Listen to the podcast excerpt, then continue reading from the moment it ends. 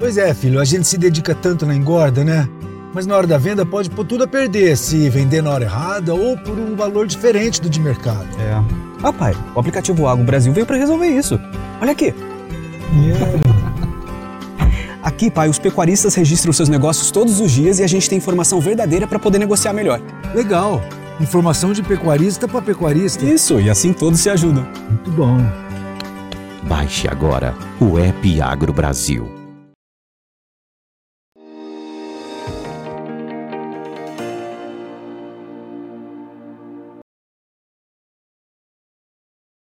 Olá, boa tarde a você que está conosco, ligado aqui no Notícias Agrícolas. Estamos dando início ao nosso boletim do mercado do boi. Quem está comigo hoje aqui é o Iberville Neto, lá da HN Agro. O Iberville está fazendo as contas, está tá trazendo as informações aqui para a gente é, e vai é, contar um pouquinho como é que está a expectativa de mercado, principalmente nesse momento em que os preços da arroba seguem pressionados e São Paulo tem aí uma condição de pressão ainda mais acentuada. Seja bem-vindo, viu, Iberville? Obrigado por estar aqui com a gente mais uma vez.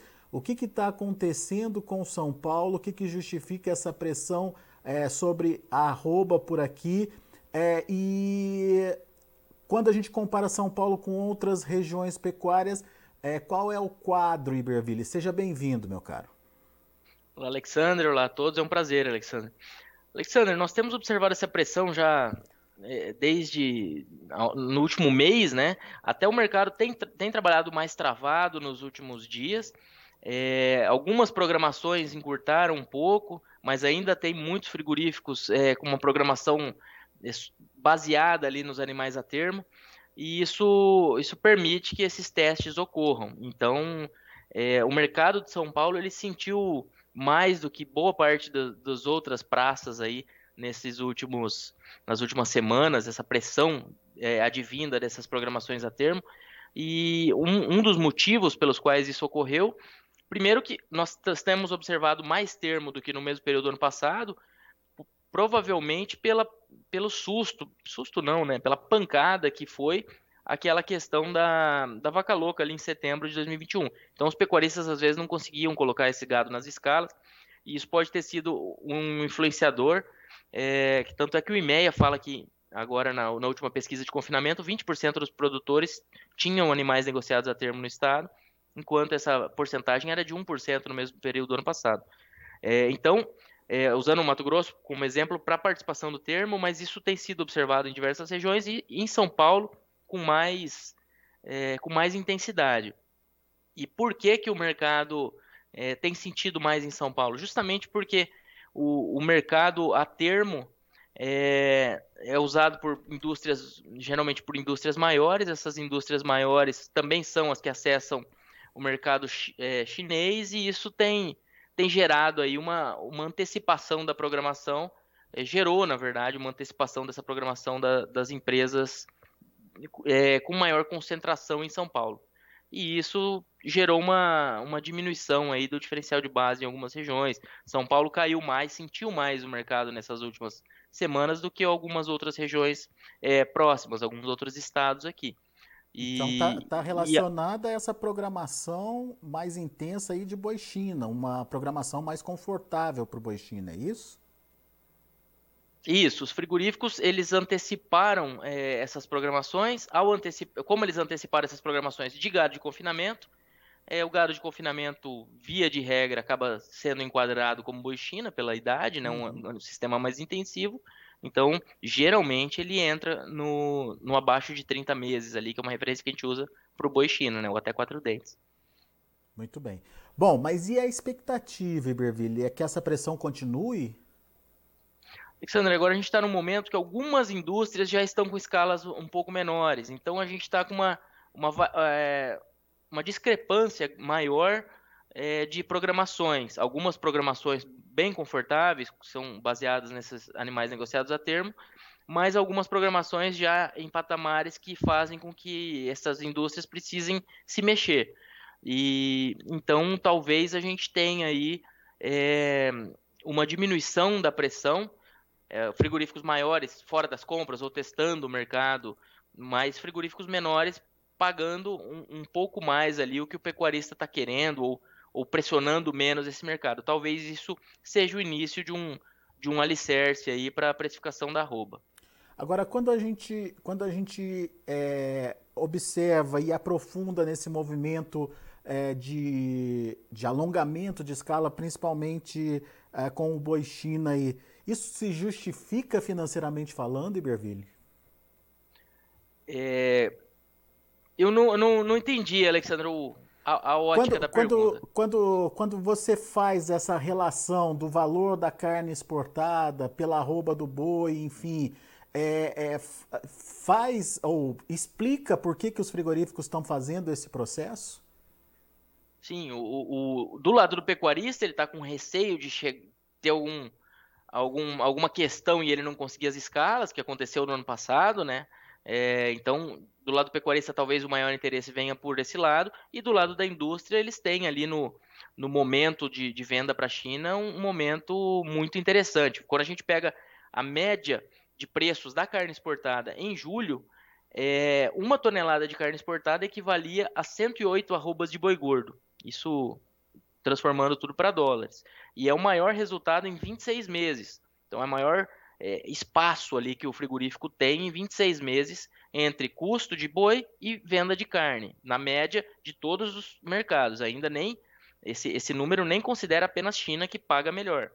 É, e aí quando a gente considera essa mesma relação no mesmo período do ano passado, ela era ela melhorou 23% de julho de 21 para julho de 22. Então realmente é, o espaço aí, a margem das, de, de, de frigoríficos que trabalham com China ela está confortável e historicamente confortável. É, isso você trabalhando com o, o, dólar do mês ali, né, Iberville? Mas muitos frigoríficos têm essa possibilidade, a capacidade até de se antecipar, de pegar o melhor momento de dólar, enfim. Isso pode ser ainda melhor, é isso, no final das contas? Isso, Alexandre. Aqui a gente fez tudo o dólar do mês, né, a cotação do mês, mas ainda tem todas essas essas variáveis aí que o frigorífico sai aproveitando com as mesas de, de inteligência, ele sai tentando aproveitar as melhores oportunidades. Claro que não é sempre que, esse, que essa movimentação financeira é, é, é, muito efetiva, mas esse dólar atrativo que nós tivemos aí de 5, mais de 5,40 em boas, em diversas oportunidades ao longo desse ano, muito possivelmente foi aproveitado pela indústria exportadora.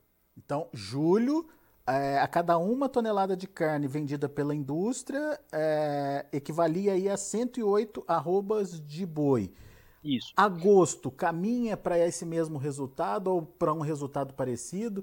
E quando a gente compara com o histórico, com a média aí, é um resultado que se diferencia, Iberville? Alexander, é, se a gente fizer a conta da parcial agora de agosto, pegando preços de boi parciais e preços é, da carne exportada, que a, média em agosto agora está em 6.200 dólares por tonelada, a gente chega a uma relação de 102,98, 102 arrobas, 103 arrobas de boi gordo por tonelada de carne exportada. Então, é, é uma relação historicamente interessante, sim, embora um pouquinho menor do que de julho, mas é uma, é uma relação que a gente pode dizer que, que ela está maior do que boa parte desses últimos meses aí, nesses últimos dois anos, pelo menos. Muito bem. Então, com, com, o valor que a indústria consegue arrecadar com uma tonelada é, de, é, de, de carne, ela consegue produzir mais arrobas, é isso? Ou quantificar aí um volume maior de arrobas, certo? É, o preço, o preço da carne vendida ali consegue comprar mais matéria-prima. O que no final das contas é mais dinheiro no bolso também. É Melhor resultado. É, é a relação de troca dela ali. Enquanto o pecuarista vende boi e compra milho, a, a o frigorífico vende carne e compra arroba. Teoricamente, Exatamente. teoricamente, é, não teria motivo para tanta pressão assim, mas daí é a questão do mercado, oferta e demanda, certo? É a questão do mercado, exatamente. A questão de, de os frigoríficos é, conseguiram se posicionar né, com esse termo e a oferta esse ano está um pouco melhor do que no ano passado, mas é, é sempre bom é, ressaltar que quando a gente fala um pouco melhor que em 2021, e, e esse pouco seria 4, 5%, no primeiro semestre versus primeiro semestre de 2021, o que a gente tem de números é, parciais do IBGE até o momento, é, esse pouco melhor é um pouco melhor do que o pior abate dos últimos 11 anos. Então, se a gente considerar esse primeiro semestre de 22, ele foi o segundo pior abate desde 2011. Então, não, não estamos vendo chover boi. Uhum. É que uhum. realmente a gente está nessa situação de indústrias podendo ali é, testar o mercado e, e, o poder de mercado ali de poder desativar plantas em algumas regiões, isso acaba gerando, afetando ali o, o psicológico eh, do pecuarista, embora não mude estruturalmente a cara do mercado, porque a gente está falando de plantas de mercado interno que são redirecionadas, etc. É, uma, é um cenário completamente diferente do que foi em 2021 a suspensão efetiva das vendas para a China. Né? Agora, de um lado tem esse estímulo é, para os frigoríficos, eles estão ganhando dinheiro, vamos dizer assim, principalmente os exportadores. Mas e para o pecuarista? Por exemplo, pecuarista que é, tá fechando o animal hoje, vai ter que é, é, calcular em cima do, do valor atual da arroba, vai ter que calcular em cima do que ele está pagando aí pelo boi magro, vai ter que calcular em cima da dieta. O resultado também é favorável, Berville? Alexander, a gente faz um, um acompanhamento mensal aqui usando custos é, de produção do, do, gado confinado que a USP leva, é, faz esse levantamento todo mês, preços de referência aqui CPEA, venda CPEA boi magro, e a gente sempre contemporâneos, e a gente chega a um é, anualiza essa taxa, para que anualizar? Para comparar com uma Selic, comparar com, com, uma inflação, uma coisa mais fica mais palpável pensar em ano, em ano né? E, e a gente chegou agora em agosto, o gado que foi está sendo fechado em agosto, com o custo é, agora de agosto e com o preço do boi de agosto, tudo contemporâneo, a gente está com uma rentabilidade um, anual de 8,5%. Lembrando que 8,5% aqui a gente está falando de três ciclos de confinamento, que como é anual, é, é, o, que, é o que esse resultado dá ao mês anualizado, né? o que o confinamento dá ao mês jogando para ano. E uma Selic de mais de 13%. Então, esse resultado do confinamento, ele está sendo o pior para o gado que está sendo fechado em agosto, agora o pior desde dezembro de 2021. É, e é a primeira vez também desde dezembro de 2021 que ele está abaixo da Selic. Então, para quem vai, um pecuarista que vai comprar gado hoje, é, isso aqui a gente ainda está tá até considerando ah, uma relação de troca com boi magro que está gerando um resultado positivo. Muito pecuarista hoje já, já não está já não tá fechando a conta, né? Com com os preços é, atuais aí. Então, se, mas considerando uma análise feita hoje, o produtor vai ou o investidor vai trazer dinheiro de fora, vai comprar um boi magro, é, considerando o que ele tem de preço de, no mercado físico hoje de boi gordo, ele tem um resultado pior do que a Selic. Então, com é, o risco todo da operação, embora confinamentos consolidados tenham um risco operacional menor a cada ano, a gente está falando de ativos biológicos, enquanto é, colocar isso na, num, num CDB, é, num CD, é, rendendo ao CDI, gera aí uma, uma taxa com risco muito, muito menor. Né? Então é 8,5 contra os 13,75 da Selic hoje. É, esse 13,75, vamos dizer que é, daí vai tirar o imposto, etc. Mas também esse 8,5 a gente não tirou o imposto de renda. Então, um pelo outro, para ter uma ideia, é nessa faixa quebrar um pouquinho esse 13,75, porque nem sempre consegue 100, cento e pouco CDI para tirando a, a, os custos ter, ter isso livre, né? Mas vamos por que ele tenha 12 é, num, num CDI, a gente já está falando de 50% a mais de rendimento. Na prática, isso significa desestímulo para o pecu pecuarista que está pensando agora em, em, entrar com esse boi no confinamento, Iberville? Podemos ver lá na frente é uma oferta mais, digamos, comedida? Alexandre, é exatamente para isso que a gente faz esse acompanhamento, que é para tentar antever ali é, o nível de oferta, a pressão de oferta. Então, esse gado que entra em agosto, a gente, na, no, nosso, no nosso horizonte, no jeito que a gente faz aqui, a gente considera cento e, cento e poucos dias, se não me engano, 104 dias, que é a referência que a própria USP usa nesse, nessa simulação, e esse gado vai sair em, em novembro. Então, gado programado em agosto fica setembro, outubro e sai em novembro, o que entra ao longo de agosto. É, e para ter uma, uma referência, o mês que teve mais atratividade nessa nossa, nesse nosso, é, nessa nossa simulação foi abril. do gado que saiu em julho. Então, abril e maio, nessa conta que a gente está fazendo para tentar prever ali o, o futuro, com todos, todos os poréns, é, em abril e maio foram os melhores resultados deste ano, que seria o gado, que foi o gado que saiu em julho e agosto. Então, o gado que está saindo agora em agosto, ele foi o gado que teve na sua entrada o segundo melhor resultado projetado do ano. Então, é, abril e maio, melhores momentos que a gente teve pensando em preços no mercado físico e saindo em julho e agosto. Talvez seja uma das explicações desse momento é, de oferta aqui acima do, do que esperado, acima de um, de um histórico que normalmente a gente observa para entre safra. Naquele momento, qual era o percentual? Qual era a, a margem aí?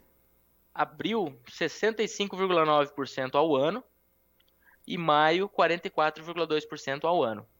Lembrando que esse ao ano a gente está falando, como o confinamento a gente está falando de algo em torno de 100 dias, seriam uhum. é, três, três ciclos aí consecutivos, né? Bem distante dos atuais 8,5 agora do agosto, então, né? Exatamente. É complicada essa conta aí. E quando o pecuarista faz essa conta, eu imagino a preocupação dele, né, Iberville? Sim, sim. E, e só esses dois meses, como a gente já teve é, o resultado consolidado, esse o que foi projetado, projetado, o que o pecuarista visualizou como 65,9 entrando em abril, quando ele saiu em julho, a gente também fez essa conta do efetivo. É. Foi 46%. Perdeu um pouquinho. É, ele, ele, o resultado é, na análise ali no momento do fechamento estava um pouquinho mais positivo do que ele, ele observou. Em agosto, 44% era o, era o projetado e ele, quando vendeu, foi 26%. Sempre lembrando que esse é um resultado anualizado, né? Uhum. Mas ainda assim é, são resultados muito bons, né? 46%, 26% aí, é, é, considerando o efetivo, né? O ganho efetivo do, do, do pecuarista, é interessante, né? Sim, é, é, é, um, é um resultado aqui que, dentro, olhando o nosso histórico, é, julho e agosto foram os melhores resultados desde o gado que saiu em março. Então, na verdade, desde o gado que saiu em fevereiro de 2022. Considerando esse mesmo raciocínio, né? O resultado efetivo, 46 agora em julho, 26 em agosto, e lá em fevereiro tinha sido de 53%. Só que em fevereiro, quando o pecuarista foi pôr esse gado, quando foi fechar esse gado, ele estava projetando o prejuízo. E, e aí ajuda a explicar virou, né? também essa, essa oferta mais tímida do começo do ano. Claro que começo do ano a gente já não fala do confinamento como o fundamental da oferta, como é nessa fase que a gente está vivendo agora. É, o começo do ano ele já se mistura com, com, com fêmeas nos abates, com gado de, de pasto e etc. Então a coisa fica um pouco mais turva. Mas no o gado de confinamento que saiu em fevereiro, considerando aí confinamento que girou no inteiro, teve o melhor resultado é, de, de, na verdade, o melhor resultado foram 53% e houve resultados bem mais, bem mais tímidos dali em diante. Em julho e agosto, agora, 46 e 26. Muito bem. Ô, ô Iberville, então, uh, frigoríficos com resultados melhores, pecuaristas com resultados comprometidos, principalmente para quem vai é, pensar em, em, em, investir agora. É, o que, que, a gente pode esperar do futuro? O que, que precisa mudar para mudar esse, essa, essa perspectiva, essa projeção? Alexandre, é, você bem ponderou, a gente não está esperando excesso de gado disponível para negociação nos próximos meses, embora seja um ano de provavelmente mais oferta que 21. É, e do lado das exportações, elas seguem bem. E nós não acreditamos que elas vão arrefecer, pelo menos no curto prazo. É, China se preparando para o ano novo e, e, os países do Oriente Médio com a Copa ocorrendo lá. Então, é, no mercado internacional, a, a, expectativa é positiva. Aí a, nós temos dois pontos, que são essas escalas de alguma parte das indústrias é, mais confortáveis pelos animais a termo e é, o consumo doméstico. Então, eu diria que o consumo doméstico nessa virada de setembro vai ser um ponto muito importante e, e se a gente conseguir observar um, um, atacado enxugando um pouco, talvez seja é, essas escalas mais curtas de uma parte das indústrias, se somando ao atacado enxugando um pouco e as exportações que paralelamente vão correndo por fora, talvez seja um momento aí do mercado é, acabar de, de consolidar esse fundo que, que parece ter sido encontrado, porque o mercado realmente ele está meio andando de lado já algumas alguns dias aí, apesar de, de alguns ajustes mais, mais fortes do, do indicador CPEA, mas aí a gente tem é, a questão de mais gado China, menos gado China entrando na amostra, etc. É, e, e, e, só, só então, para a gente é, é, finalizar essa, essa perspectiva, a gente tem uma, uma situação é, onde precisa haver essa retomada da demanda, precisa haver esse enxugamento dos estoques, só que a gente estava comentando antes de entrar no ar, né, Iberville, essa janela para que as coisas aconteçam está ficando curta, né? Isso, Alexandre. O, o, analista geralmente quer que esqueçam o, o que ele falou antes, né? Mas no nosso caso, a gente realmente vinha esperando que essa que essa, essa esse ganho de tração do, do consumo doméstico já tivesse ocorrido. A gente vinha esperando que isso no, na virada ali do segundo semestre já começasse, pensando em em é, eleições, pensando em auxílio emergencial, que começou em agosto, pensando em Copa do Mundo, que é uma coisa mais pontual, mas acaba. A Copa do Mundo, na verdade, vai ser sentida lá, lá adiante, é uma coisa mais pontual. E o final do ano, né? Que final do ano é tipicamente o período, o período forte de consumo. Então, é, a gente estava achando que isso ia começar antes. Ainda esse consumo está meio, tá meio fraco. A gente espera que ele, que ele acelere, tudo indica que ele vai acelerar, mas é, já, já frustrou essas nossas expectativas iniciais, sim. É, pois é, e, inclusive o, o Mário Reis Almeida está aqui no YouTube com a gente, ele pondera justamente isso. Escuto várias análises falando com otimismo do consumo de carne no quarto trimestre do ano, pela eleição, pela Copa do Mundo. Tem chance disso acontecer ou é só falácia? Pergunta ele aqui. É o Fábio o nome dele? É, é o Mário, Mário Reis. Mário. Mário, é, eu como, como eu comentei aqui, a gente realmente vinha com. Obrigado pela pergunta, né? E a gente vinha com essa expectativa um pouco mais é, otimista de que isso fosse acontecer antes. Mas a gente tem muitos fatores concatenados e, e simultâneos aí nos próximos meses que devem fazer com que esse consumo melhore de maneira importante.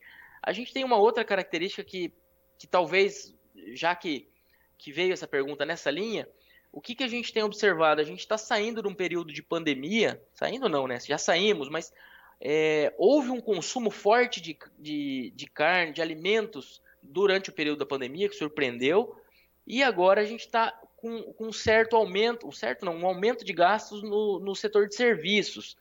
É, eu não acho que isso vai ser suficiente para para mudar que a gente vai ter um consumo melhor no, nessa reta final de ano. Eu continuo acreditando nessa linha, mas essa essa, essa, esse direcionamento de gastos para serviços que ficaram represados, para essa demanda por, por serviços que ficou represada durante um período de pandemia, talvez isso esteja influenciando é, esse momento agora. O pessoal, é, é, o consumidor, a população está tá indo para esses serviços que foram fortemente impactados e é, numa comparação anual aí o consumo, o consumo de alimentos que não sentiu tanto, ele está tá um pouco mais fraco relativamente.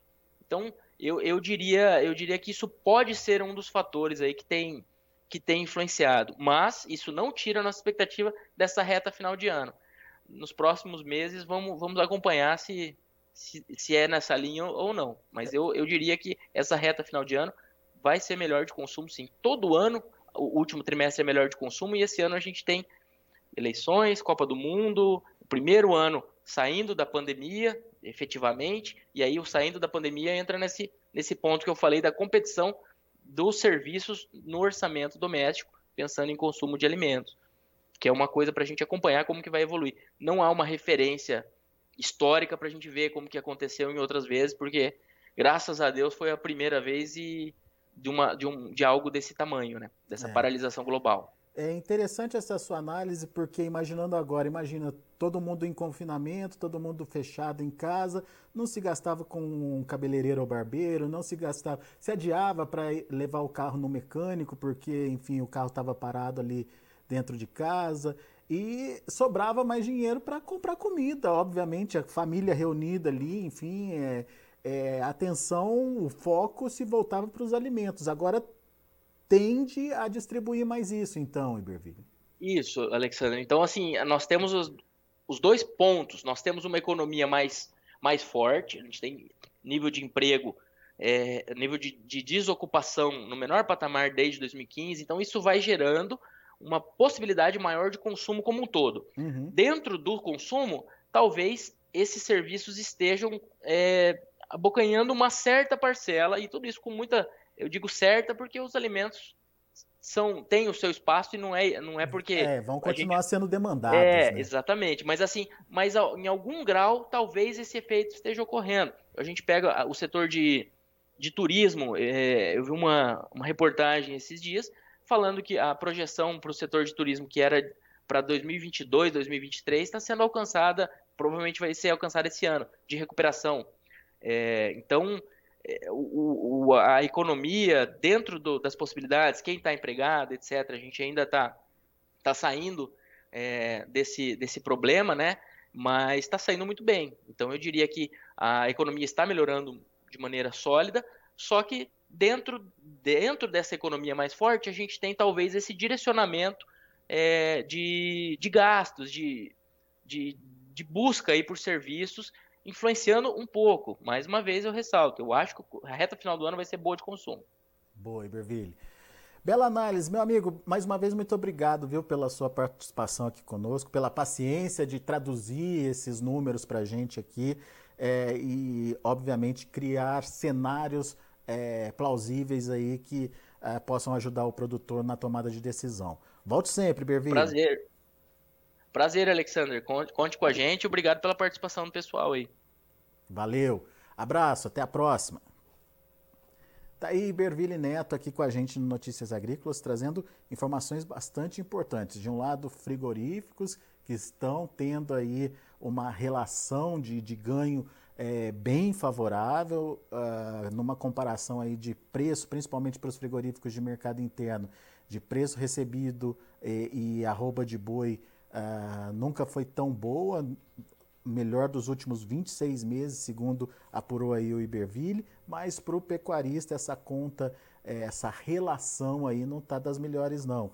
Custo de produção e arroba do boi é, geram uma renda, no final das contas, apertada. E como bem lembrou o Iberville, Uh, alguns pecuaristas já trabalhando aí com prejuízo, principalmente quem está pensando em colocar o animal para confinamento agora no mês de agosto está pensando muito, fazendo muita conta, porque é, analisando os números que a gente tem é, em prática nesse mês de agosto, é, a rentabilidade é pequena, é, é, mais baixa, inclusive, do que a taxa Selic, o que no final das contas, é, em vez de produzir, você vai lá e investe numa taxa Selic, por exemplo, que você vai ganhar mais é, nessa comparação aí. É óbvio que isso tudo é uma comparação relativa, cada pecuarista tem aí o seu custo de produção, sua forma de fazer as contas, mas é só para a gente entender como é que o mercado está é, se consolidando nesse momento. Vamos aos preços, vamos ver como estão as negociações lá na B3. De olho na tela, setembro, R$ 304,35 por arroba, uma queda de 0,33%. Outubro, R$ 306,40, recuando 0,55%. Novembro, R$ 311,50, queda de 0,16%. Dezembro está ali nos 312 reais, sem alteração em relação ao fechamento anterior. Indicador CPEA fechou o dia de ontem a R$ 307,90, recuperou um pouquinho, 1,55% de alta. É, lembrando que o indicador CPE é a média dos negócios que acontecem no estado de São Paulo. A gente vai ficando por aqui, agradeço muito a sua atenção e audiência. Na sequência tem João Batista Olive, Notícias Agrícolas, 25 anos ao lado do produtor rural. Participe das nossas mídias sociais no Facebook Notícias Agrícolas, no Instagram, arroba Notícias Agrícolas e em nosso Twitter, arroba Notiagre. E para assistir todos os nossos vídeos, se inscreva no YouTube e na Twitch Notícias Agrícolas Oficial.